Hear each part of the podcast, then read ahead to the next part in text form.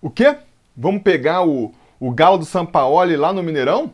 Bora, tô pronto. É, o Inter do Cudê lá no Beira Rio? Vamos para cima, vamos jogar o Ramonismo para cima desses caras e mostrar que a gente consegue voltar de lá com um pontinho que saca a vitória. Hã? Não? Atlético Goianiense em casa? Ai meu Deus. Aí eu fico um pouco preocupado.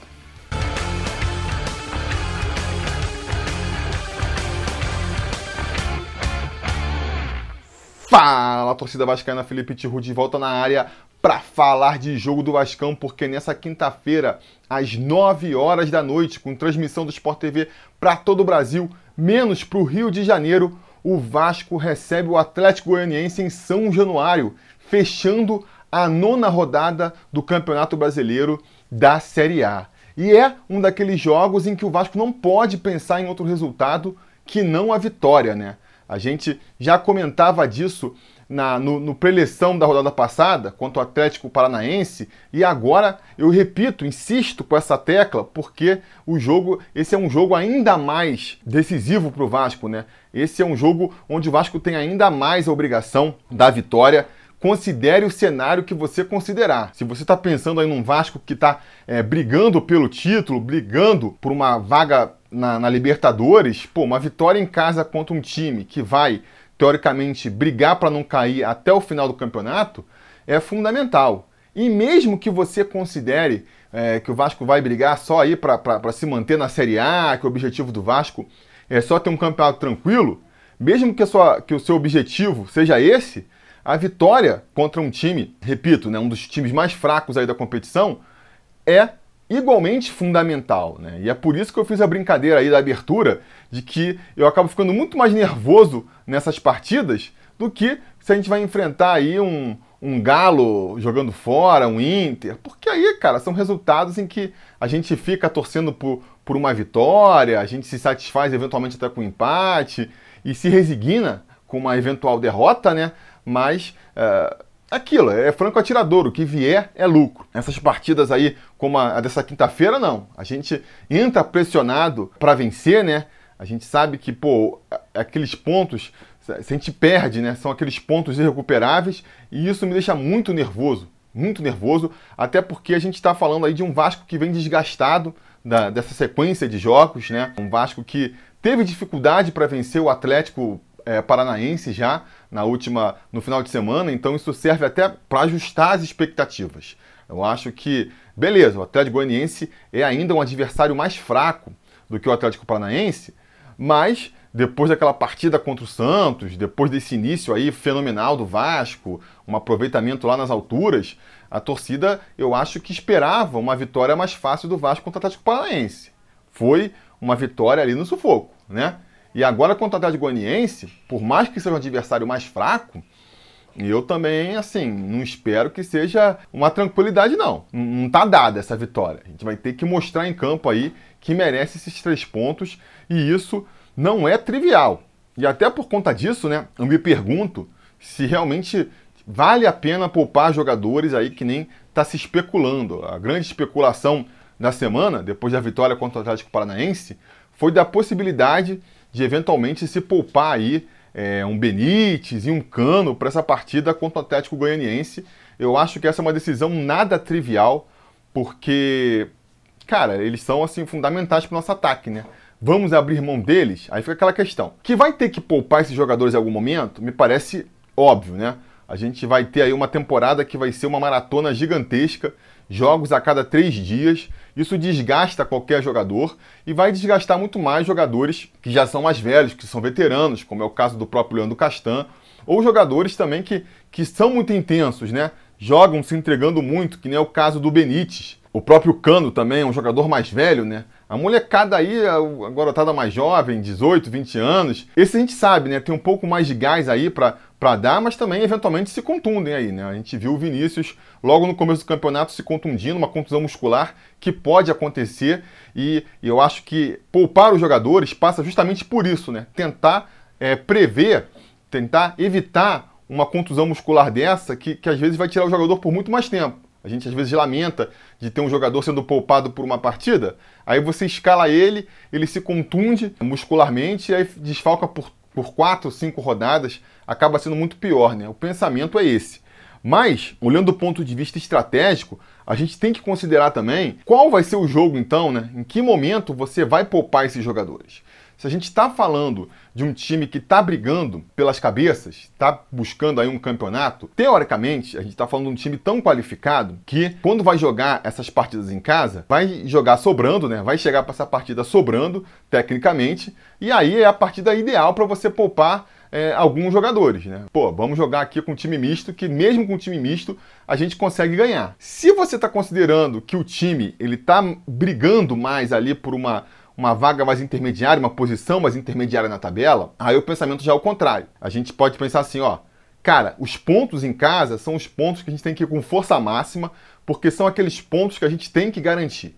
E os jogos fora, que são aqueles jogos onde justamente a gente vai mais como um franco atirador, são jogos em que a gente pode abrir mão dessa pontuação. Então, por essa lógica, faria muito mais sentido você poupar os jogadores contra um Santos, eventualmente, partida fora contra um Santos, já está desfalcado aí do, do Vinícius machucado, já estava é, desfalcado ali do, do Thales cumprindo suspensão. Então, cara, vamos aproveitar e vamos botar time misto aí, vai com time reserva e poupa os titulares, né? Esse poderia ser um pensamento. Teve até gente que levantou, eu mesmo considerei essa hipótese, né? Será que que o, Ramon está escalando o Catatal, já está ali escalando o Marcelo Alves, né?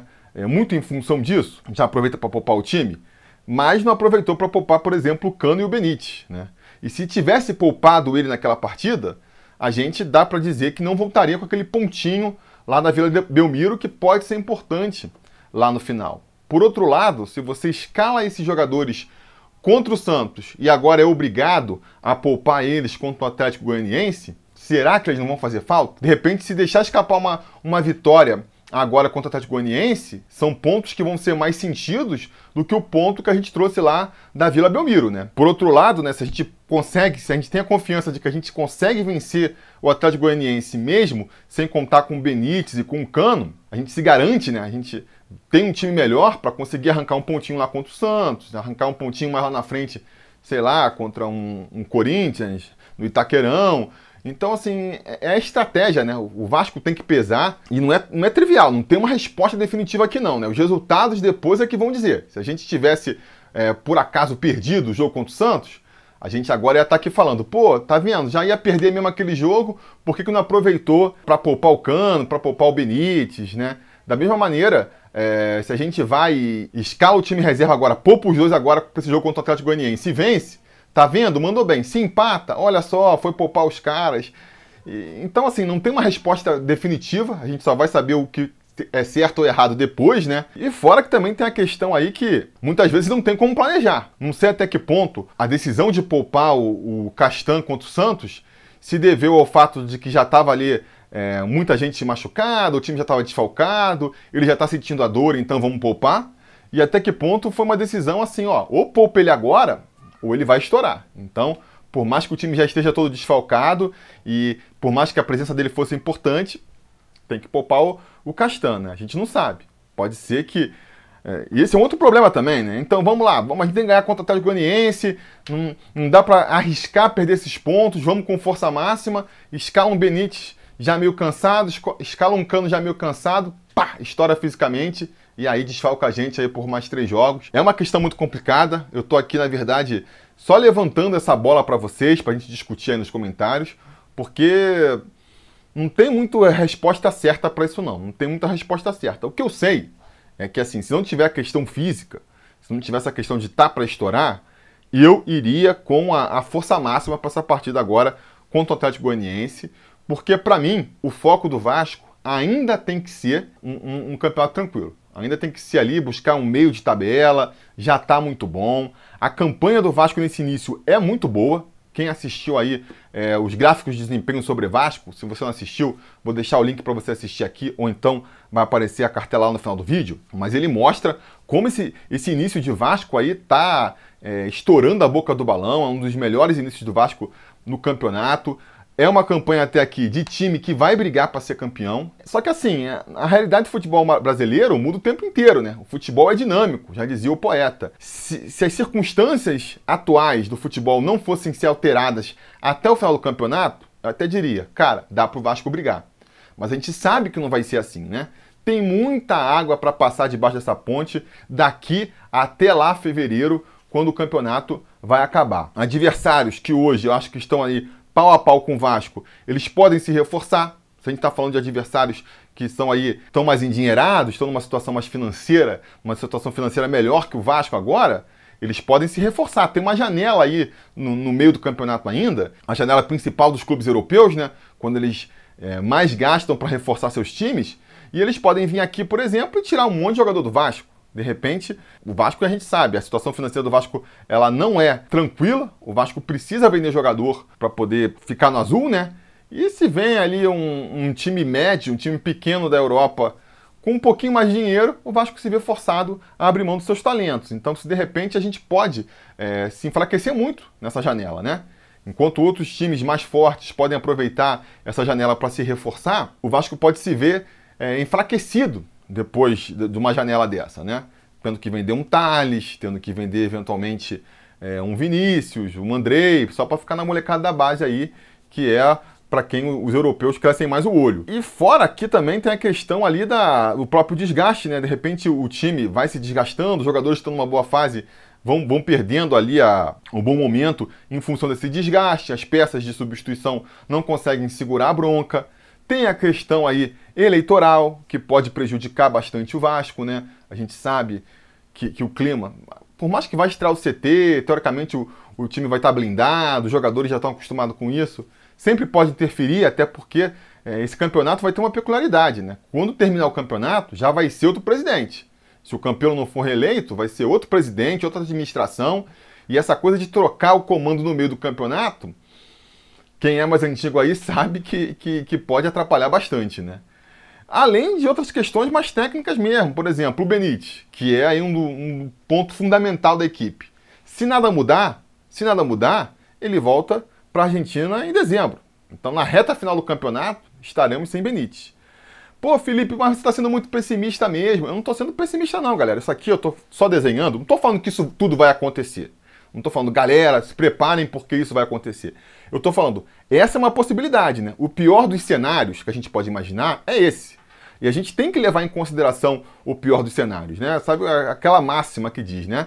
Espere pelo melhor, prepare-se para o pior. Então acho que o Vasco ele tem que preparar, ele tem que estar tá preparado para esse cenário. Claro, a, o objetivo do Vasco é vamos jogar cada partida, cada jogo como, uma, como se fosse uma final, vamos buscar o máximo de pontos possíveis e, e, vamos acumulando ponto. E aí, conforme a gente vai acumulando ponto, né, para também ficar aí na, em outra máxima aí da, da política, você não, fixa uma meta. E quando você alcança a meta, você dobra a meta. É, eu acho que a, a, a, política do Vasco tem que ser essa. Então, a, a gente já está com, com a permanência na, na, na primeira divisão muito mais encaminhada do que estava há sete rodadas atrás. A gente mostrou de novo no gráfico de desempenho que o aproveitamento que a gente precisa ter daqui para frente já é menor do que precisaria é, no início do campeonato. Se a gente consegue emendar mais alguma sequência aí, a gente está pegando uma sequência mais fácil agora de jogos, né?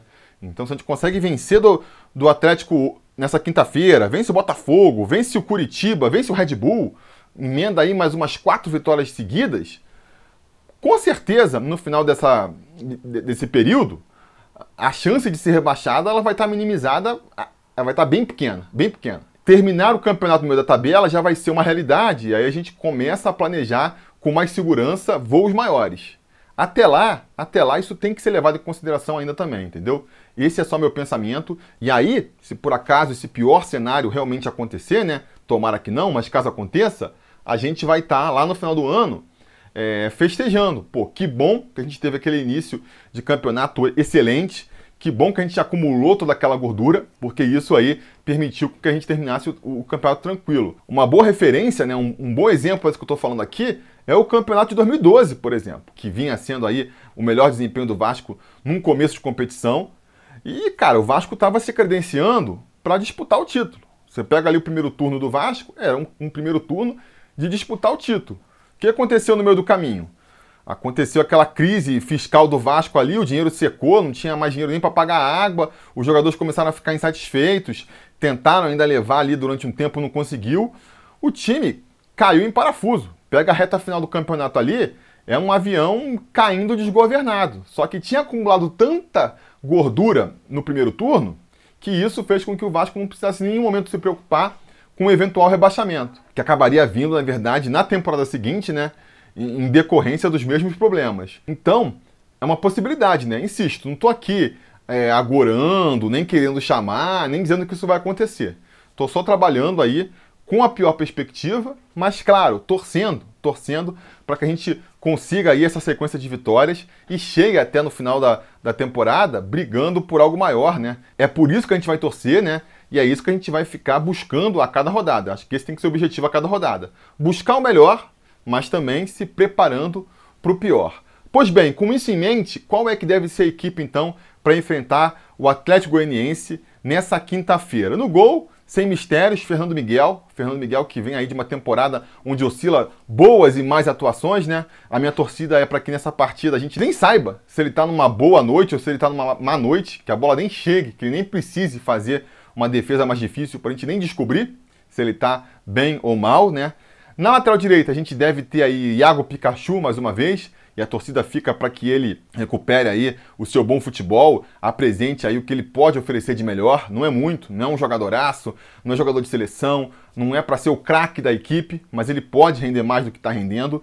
E eu acredito que a, a, volta do Vinícius, né, a gente vai falar mais na frente, pode ajudar bastante nisso aí. Na zaga, a gente deve ter o Miranda pela direita, com certeza a gente vai ter o Miranda pela direita. Ricardo Graça ainda não se recuperou da Covid, então a gente deve ter o Miranda por mais um tempo aí jogando por esse setor. E que bom que ele está ali jogando no mesmo nível do Ricardo, né, fazendo grandes atuações. Do seu lado pela esquerda, é muito provável que a gente veja de novo o Marcelo Alves também, que é outro que está segurando legal ali a barra não está deixando o nível da defesa cair e acho que até por isso ele deve ser escalado mais uma vez, deixando o Castan descansar um pouco mais. Eu acredito que o Castan ele foi poupado contra o Santos e o planejamento original era poupar ele por só uma partida mesmo, porque né, é um desfalque considerável. Mas aí o Marcelo Alves entrou bem, decidiram poupar ele por mais uma rodada. O Marcelo Alves fez outra grande atuação contra o Atlético Paranaense também. E isso vai credenciando ele, vai dando confiança para a comissão técnica de que pode se apostar nele mais um pouco. E agora ela já fala aí no Castan sendo poupado até o jogo da Copa do Brasil. Então pode ser que, dependendo até da atuação do Marcelo Alves nessa partida também, né? Ele tenha mais uma oportunidade no jogo contra o Botafogo no final de semana pelo Campeonato Brasileiro ainda. E é assim que vai se construindo possibilidade dentro do elenco e é assim que os jogadores vão também conseguindo espaço para pleitear no futuro uma titularidade, né? Aproveitando essas oportunidades que nem o Marcelo está aproveitando e nisso ele está fazendo muito bem. Na lateral esquerda a gente deve ver a volta do Henrique, por exemplo, porque é o titular, porque vinha bem, e não dá para considerar que ele vai ser barrado só porque o Neto Borges fez uma boa atuação contra o Atlético Paranaense, mas o Neto Borges deu um passo a mais, né, para pleitear justamente essa posição. Então, de repente o Henrique ele cai um pouco a qualidade do futebol dele, se ele se machuca, está sentindo uma dor muscular, o Ramon hoje tem muito mais tranquilidade de saber que pode escalar Neto Borges por ali, porque ele vai dar conta do recado, do que ele tinha talvez antes da partida contra o Atlético Paranaense. E aí, se ele entra uma segunda vez e faz mais uma boa atuação, ele vai aos poucos aí, né, construindo justamente é, essa credibilidade para poder pleitear a titularidade. Então, para quem está aí é, pleiteando e pedindo a titularidade do Neto Borges, galera, tem que ter uma paciênciazinha aí, porque no futebol as coisas acontecem no seu tempo, né? As coisas acontecem no seu tempo. No meu campo, mesma coisa. A tendência é que o Ramon insista em escalar a formação que está fazendo sucesso, né? Que está levando o Vasco aí para essa posição em que ele está. A saber, Andrei jogando ali como primeiro volante ainda, né? E Felipe Bastos como segundo homem. Isso para mim aí parece certo, por mais que a gente almeje, eu também almejo que no futuro a gente veja aí um, um Bruno Gomes como primeiro homem, um Andrei como segundo. Acho que até por conta do gol aí, do Felipe Bastos está fazendo, a gente vai ter que esperar um pouco mais. Para essa partida, essa ainda vai ser nossa dupla de volantes. E fechando esse meio campo, tudo leva a crer que Benítez vai continuar sendo nosso homem, né? Se ele tiver que ser substituído, se ele for poupado, eu apostaria no Carlinhos para essa posição. Eu acho que o Carlinhos no futuro pode ser uma, um bom substituto para o Benítez, sim. Tem esse potencial mas ele me parece um pouco fora de forma, né? Então, se a gente puder esticar um pouco mais aí a escalação do Benítez, até o Carlinhos mostrar um pouco mais de físico para aguentar uma partida inteira, é, também vai ser bom, né? Também vai ser bom. Então vamos ver, mas a princípio eu acho que o Benítez se mantém como nosso camisa 10, né? Pela esquerda a gente vai ter o Thales, que também vem numa crescente, vem jogando muito bem. Vamos ver aí como é que vai ser a postura, se a gente vai ver ele sendo mais ajudado, o Benítez encostando mais nele, não sei, o Andrei apertando um pouco mais pela esquerda, se eventualmente o Ramon vai fazer um esquema que nem fez no início do jogo contra o Atlético Paranaense, botando o Thales um pouco mais lá na frente. Possibilidades, né? Possibilidades para que a gente veja aí nosso garoto tendo mais uma bela noite. Outra coisa que pode ajudar muito o Thales, fazer ali, a, a abrir o espaço para ele, é se o Vinícius, que já está liberado aí, da, depois de passar a sua quarentena aí porque pegou a Covid, se ele já, se ele já puder começar desde o início da partida, né? Eu acredito que ele vai para jogo, se ele não tiver condições de jogar os 90 minutos, pelo menos no banco, para entrar no segundo tempo, ele vai ficar. Mas eu espero que ele tenha mantido a forma aí, né? Afinal de contas, até onde se sabe, ele foi assintomático. Então, que ele tenha mantido a forma aí nesse período afastado e que já possa voltar para ser titular. Porque vai ser muito importante, né? É um dos destaques do time nesse ano. Não conseguiu ainda pegar uma sequência no Campeonato Brasileiro. É um desfalque aí nessas sete rodadas, porque ele se contundiu antes da preparação. Aí, quando tá para voltar, voltou contra é, o Grêmio, aí já pegou Covid e ficou mais quatro jogos fora. Então, caramba, né? Shozica. Vamos ver se agora o Vinícius consegue uma sequência. Eu acho que é muito importante. Eu acho que é, a entrada dele pode ajudar no futebol do Pikachu. Vamos lembrar que no início do trabalho do Ramon, ah, o setor direito ali vinha sendo mais agressivo ofensivamente, né? As tabelinhas ali, o bate-bola entre o Pikachu e o Vinícius pareciam estar funcionando, claro, contra um Macaé, contra um Madureira, diferente de ser um jogo da, da Série A. Mas, enfim, acho que pode voltar a funcionar. E eles funcionando bem pela direita ali, dá mais facilidade pro Taz do outro lado. Então, no mundo ideal, isso vai ser muito bom pro Vasco, né? A gente fez muito aí a pior perspectiva para o futuro. A melhor perspectiva para mim, da gente ver um Vasco brigando lá em cima nas cabeças, é a seguinte: do lado direito, o Pikachu e o Vinícius tocando o Zaralho ali, e pela esquerda, Benítez e Thales fazendo a mesma coisa. Defesa adversária sem saber para onde vai colocar é, os seus marcadores, né? Se você joga para a esquerda, Vinícius e Pikachu zoa pela direita. Se você puxa a zaga mais para a direita, aí é Thales e Benítez pela esquerda. E se você abre a marcação, aí é André, é Felipe Bastos, é a galera chegando ali pelo meio, pegando aquele espaço aberto para finalizar. Esse é o esquema tático que eu acho que o Ramon tem na cabeça e que depende muito aí do Vinícius, né? Vamos torcer para tudo dar certo, vamos torcer para nessa noite aí é, ele já mostrar todo o seu potencial, mostrar que essa pausa aí, esse tempo todo fora de campo, não tirou seu ritmo de jogo e ele continua sendo um jogador decisivo na partida. E finalmente, Germancano, né, deve ser nosso titular. Será que ele vai ser poupado? Ele é mais um jogador que está considerando ser poupado aí. Se ele for poupado, é, acho que aí vai ser Ribamar que vai entrar no lugar dele.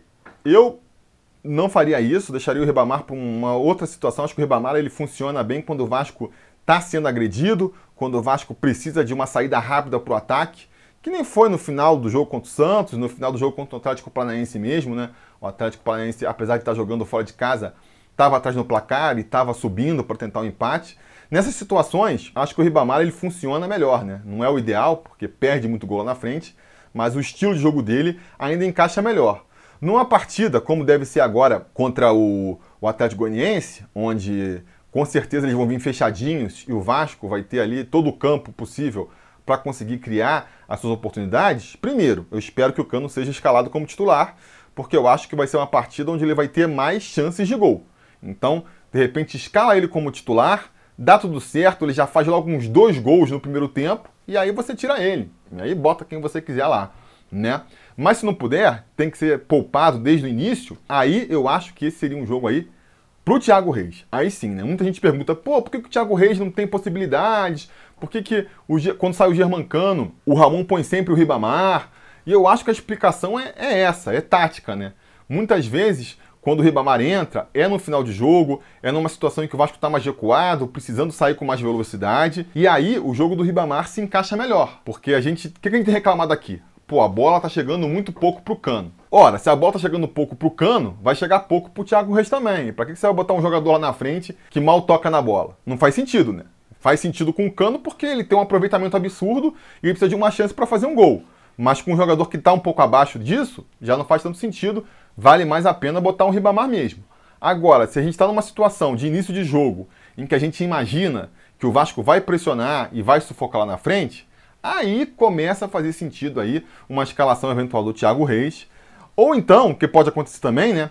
Como o Thiago Reis está completamente escanteiteado aí né, nesse, nessa rotação do Ramon, pode acontecer da gente ver aí um Igor Catatal. Seria uma coisa curiosa também, né? Ver o Igor Catatal como centroavante aí, um jogador de mais mobilidade, que pode sair para recompor, para buscar um jogo, e que talvez lá dentro da área tenha um poder de finalização ali um pouquinho melhor do que o Ribamar, já ajudaria bastante. Enfim, vamos ver o que, que vai vir aí, né? Vamos ver o que, que o Ramon vai aprontar para essa partida. Espero aí mais uma, uma estratégia inteligente. O Ramon é um técnico que estuda o adversário, ele consegue saber ali quais são as fraquezas do adversário e prepara um time de acordo. Então, vamos ver qual que é a, a tática dele para enfrentar o Atlético Goianiense. Mas eu espero que a gente veja um Vasco, para variar um pouco, né? Um Vasco sufocando no começo e não tomando sufoco. Não é possível que até contra o Atlético Goianiense em São Januário a gente tem aqueles primeiros 20 minutos de desespero onde o adversário martela a gente para só aí o Vasco conseguir se, se, entrar na partida, né? Espero que contra o Atlético Goianiense, pelo menos, a gente veja o Vasco martelando desde o início, sufocando o adversário. E aí, melhor dos cenários, né? Resolve a parada já no primeiro tempo, abre uns 2 a 0 já no primeiro tempo, e aí vai poupar, aproveita que tem cinco substituições, tira o Cano, tira o Benítez, tira o Vinícius, tira o Thales, tira o Andrei. Aí acho que com 2 a 0 contra o Atlético Goianiense dá para tirar todo mundo, porque quem entra tá segurando as pontas aí e vai conseguir segurar um 2 a 0, né? Não é possível que eu não consiga. Então, fica sendo essa minha expectativa aí. Vou até apostar nisso. Vou apostar que o Vasco vence por 2 a 0 Não, vou apostar assim, Vasco 2 a 1 Faz 2 a 0 no primeiro tempo, troca todo mundo no intervalo. No intervalo não, mas no segundo tempo, né? E aí acaba sofrendo um gol ali, mas nada de muito preocupante. A gente consegue mais três pontinhos aí. Vou botar os gols sendo do. Como a gente não sabe se o Benítez e o Cano vão jogar, eu vou botar um gol sendo do, do Thales e outro do Andrei, para ficar em dois jogadores que a gente sabe que vão ser escalados. Mas vamos ouvir aí também a opinião dos nossos gato mestres, né? Da última rodada, acertaram o placar de 1 a 0, gol do Cano contra o Atlético Paranaense. Vamos ver o palpite deles aí para esse jogo contra o Atlético Goianiense. E hoje a gente vai fazer um pouco diferente, com eu aqui dando o palpite dos conselheiros, né? Porque eles não puderam gravar seu vídeo, começando aí pelo JP Souza, que, como vocês podem ver pela foto aí, né? Ele que está aí vestindo a camisa da torcida Gigantes do Sertão de Feira de Santana. Ele passou aí por uma cirurgia de desvio de septo, então não está podendo falar, mas mandou seu palpite aqui para eu ler, que é 2 a 1 para o nosso Vascão, gols de Benítez e Thales Magno. Os outros conselheiros também não puderam gravar vídeo, mas também mandaram seus palpites aqui para eu ler, começando pelo Gabriel Braga, que apostou em 2 a 0, gols de Cano e Bastos, e o Paulo Vitor Lisboa, que apostou em 1 a 0 para o Vasco, gol de Felipe Bastos de falta. Ele foi preciso ainda, né? O gol do Felipe Bastos vai sair de falta. Tá aí, as apostas estão lançadas.